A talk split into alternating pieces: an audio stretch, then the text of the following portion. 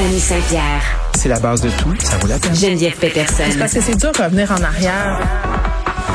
La rencontre. C'était ça la culture. C'était même supposé être comme ça qu'on apprenait. Ça se fait bien. Faut regarder ça avec un œil pas mal plus curieux, je pense. La rencontre. Saint-Pierre. Peterson. Dani, salut. Allô? Tu voulais revenir euh, sur cette histoire vraiment euh, sordide, euh, triste aussi, un ado tué. Euh, et là, quand on apprend les circonstances, c'est là qu'on tombe en bas de notre chaise. Déjà qu'un ado tué en soi, euh, c'est terrible, mais tué pour 30 grammes de potes et une PlayStation, Dani. Ben, c'est surtout que c'était tout à fait random. Quand tu regardes ça, là, les faits sont quand même assez simples. Tristan Boudreau-Boyer a été tué euh, par des gars qui voulaient faire un vol à la main armée. Euh, il était à la chute. C'est des gars de Montréal avec un, un- quelqu'un d'intérieur qui qui sont rassemblés pour aller à un endroit. Ça n'a pas été fructueux. Fait qu'ils ont été euh, chez ce, garçon-là qui, semble-t-il, avait peut-être des réserves à la maison. Euh, ils sont entrés. Euh, puis il y a une d'eux, ils ont aspergé le père euh, de Porte de Cayenne. L'autre gars, Tristan, lui, était nu. Euh, s'est fait immobiliser. S'est fait poignarder au cœur. Euh, ils sont partis avec une once de potes puis une console désuète, à mon avis. Puis tu fais comme, c'est un cauchemar, ce truc-là. C'est un cauchemar pour les parents. Puis je me suis mis à réfléchir un peu sur euh, à quel, tu moi j'ai quand même des couronnes, puis euh, des garçons comme ça, moi j'en étais un, hein, comme Tristan, où j'avais un stage de pote à la maison. Puis plein de mes amis étaient comme ça, puis je me dis, est-ce qu'on en est rendu là? Est-ce qu'on est rendu à, à vouloir vivre des émotions fortes, puis à essayer des affaires en gang, à se déplacer de loin? Euh, est-ce que c'était ça le vrai motif? Tu sais, ça fait un headline qui est très, très fort. Il a été tué pour une console quand tu regardes ça, tu fais comme Christy, est-ce que la violence est rendue à ce point exacerbée? Moi, comme parent, je suis absolument traumatisé. Là. Je me dis, une chance que j'ai des filles, tu sais, même si c'est un stéréotype, on se dit Mais que. là, tu dis que c'est par hasard euh, qu'il aurait choisi euh, cette cible-là. Donc, fille ou non, je pense garçon. pas que c'est je pense pas que c'est par hasard. C'est pas très clair dans tout ce que j'ai euh, j'ai fouiné en tant que tel. Je pense qu'on on, on suspectait qu'il avait du stock à la maison. Ah, c'est ça. Là, tu sais, une, une once de pote, là, aujourd'hui, ça coûte pas très, très cher, puis c'est quand même facile à trouver. De tuer quelqu'un pour ça, euh, le parent en moi est complètement outré. Tu sais, je disais, euh, je disais ce matin euh, les commentaires euh, des proches de la victime, euh, puis c'était tout à fait à glacer le sang. Je me dis, Christy, OK, là, on envoie quatre jeunes dans le système. Euh, il y a deux peines euh, de 18 ans de prison, une peine de 5, une peine pour le chauffeur, euh, de 50, euh, 50 jours d'incarcération euh, qui ne sont pas continus. Qu'est-ce que ça va faire pour la suite? là? Comment on réhabilite quelqu'un qui a tué un autre jeune de sang-froid avec un coup de couteau au cœur? Ben, Qu'est-ce que tu fais avec ça? Je sais pas qu'est-ce que Ça tu fais avec ça, mais là, on a, on a cette histoire-là d'une gang de jeunes qui débarquent euh, chez un jeune homme sans histoire, app- apparemment. Là, je comprends qu'il y a un stage de pote, mais ça fait pas de lui un criminel dangereux. Ben, Euh, on, a l'histoire aussi des quatre jeunes euh, qui étaient en train de faire un complot pour tuer du monde dans leur école secondaire. Euh, je sais pas là, mais qu'est-ce qui fait Tu poses une bonne question là. Qu'est-ce qui fait qu'à un moment donné, un groupe d'ados décide puis décide d'aller faire des meurtres là? Ça avait pas l'air d'être des gangs de rue là. Puis moi, je je, je l'ai Pas tout. suivi cette histoire là, Toi, tu me dis que non là. Euh, ben, mais moi, j'ai pas l'impression que c'était ça. Moi, je pense que c'est un. c'est comme un concours. c'est 4 comme... 5 jeunes euh, qui se craignent, puis qui se disent, OK, on va y aller, on va y aller. Puis après ça, ben, c'est qui le plus craqué de la gang? C'est terrible. Boum. Il y en a un qui fait un acte comme ça, impulsif, qui pognonne, mais tout le monde est coupable rendu là, là puis tout le monde va faire Mm. du temps. Fait qu'il s'agit qu'un de tes amis un peu plus fêlé que les autres, puis après ça, tout le monde est dans le même panier. Puis je pense que s'il y a quelque chose à retenir de tout ça, euh, c'est de parler à nos jeunes puis de leur expliquer les conséquences d'être en meute. Parce qu'il s'agit qu'un loup de la meute se décide de faire un acte comme celui-là, tout le monde va payer à différents degrés, puis c'est ce qu'on a vu. En tout cas, moi, je voulais en parler avec toi parce que, comme parent, puis je sais que tes parents, toi aussi, tu fais comme, ish, c'était notre enfant, là, qui était dans ça, sans histoire, là, tu te dis, OK, c'est un peu, euh, c'est un peu du croche, mais en même temps, c'est un jeune, euh, il fume du weed, euh, ah, c'est pas si grave que ça, puis après ça, boum, ça arrive, là, ta vie bascule de bord en bord. On offre bien entendu euh, nos condoléances à la famille de ce jeune-là Oui. qui est mort pour rien. j'ai envie de te dire, puis j'ai envie de dire aussi que même les jeunes qui meurent dans des conflits qui sont liés euh, aux gangs de rue et tout ça, à mon sens, meurent aussi pour rien. Il y, a rien qui mérite qu'on perde la vie pour des allégeances et pour des échauffourées comme ça. Euh, terrible, euh, terrible histoire, Dani. Euh, dans un tout autre registre, campagne euh, municipale, euh, on vient de se sortir Ben de la oui. campagne fédérale et là, ce qu'on apprend, un sondage léger euh, qui nous apprend que Plante et Coder sont nés à nez.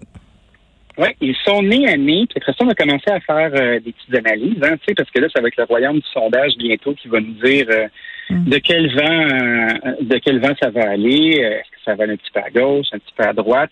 C'est drôle parce que ce matin, je lisais euh, deux annonces, parce que nos deux candidats à la mairie, la mairesse sortante et le maire aspirant, hein, euh, le maire autoproclamé Coder, c'est quand même assez drôle, là, on l'a vu faire des annonces tout au long de l'année.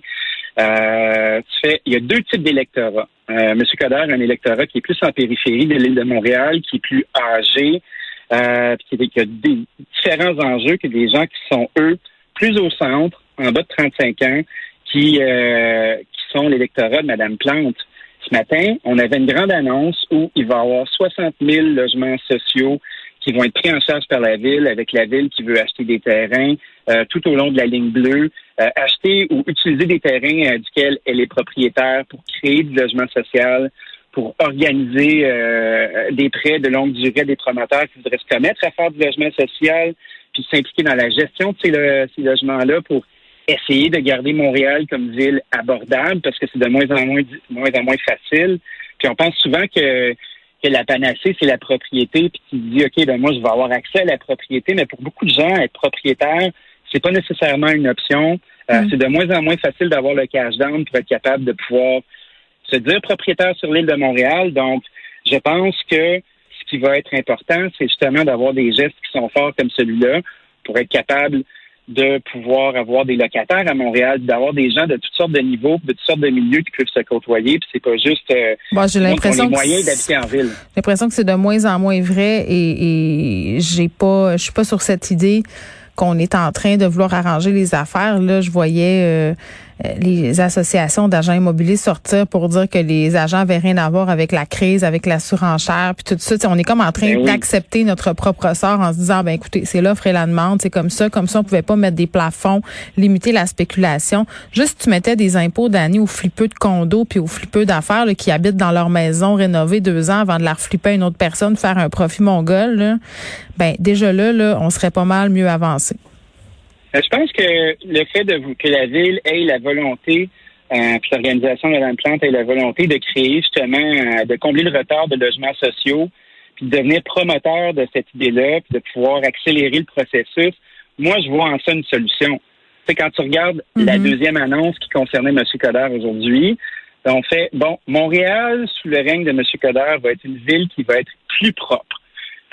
Les dépôts euh, sauvages, là, exemple, des dépôts de construction là, ou des déchets vont être dégarnis en dedans de 48 heures. On va faire la chasse au graffiti. On va mettre du monde pour nettoyer les rues. Fait que tu fais, hey, ça, c'est deux beaux enjeux bien différents. Hein? T'en as un qui va vouloir gouverner pour les gens qui sont déjà en place, puis qui ont les moyens, puis qui payent des taxes pour avoir des services. Puis après ça, ben, tu as, une autre organisation qui, elle, essaie de favoriser une mixité, puis de trouver une solution à quelque chose qui nous pop d'en Mm. face à l'orée de chaque euh, jour Mais- du déménagement. Hum. Tu crois-tu à ça, toi, le nouveau coder? Pas en tout, pas une seconde. Quand je regarde son enseigne, là, puis je vois la face de... J'ai l'impression que c'est quelqu'un qui veut envoyer des drinks à des filles cute. Mais- comme... Ouais, mais au-delà de son image, là, euh, tu sais, le codeur revanchard, euh, batailleur, euh, qui aime bien donner des coups en bas de la ceinture, tu sais, juste son slogan sur sa pancarte, compétent, là. Ben c'est oui. c'est de dire que la mairesse Plante est une incompétente.